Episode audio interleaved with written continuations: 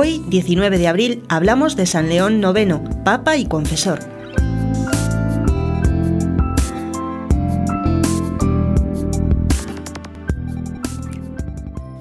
León IX fue el papa que sacó a la Iglesia del estado de decadencia general en que se encontraba a mediados del siglo XI e inició el movimiento de reforma que culminó poco después con Gregorio VII y los papas que le siguieron. León IX nació en Alsacia el año 1002, de familia noble, descendiente de Alderico, duque de aquella región.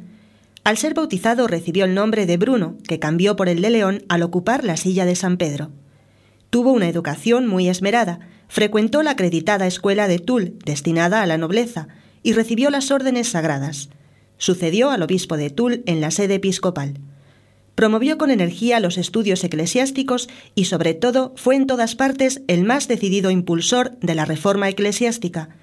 Tenía gran estima por la obra reformadora realizada por los cluñacenses y las órdenes monásticas.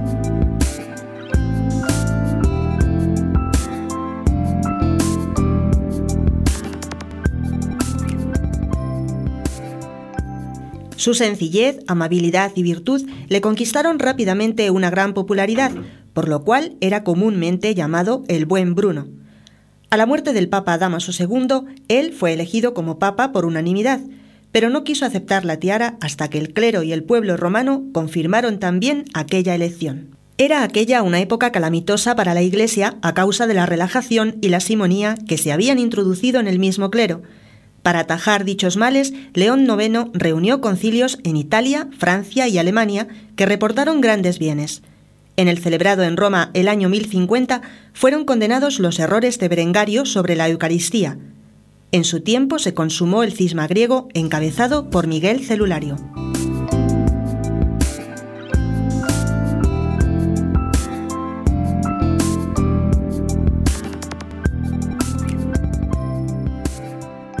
León IX intentó impedir el avance de los normandos que se habían fijado en Italia y que en sus luchas contra los griegos y los musulmanes habían ido extendiendo progresivamente el área de sus dominios, destruyendo en su avance iglesias y monasterios y devastando los territorios eclesiásticos. Pero sus fuerzas fueron completamente aniquiladas en Chivitate y el mismo León IX fue hecho prisionero durante un año, pasado el cual volvió a Roma, donde murió el 19 de abril de 1054.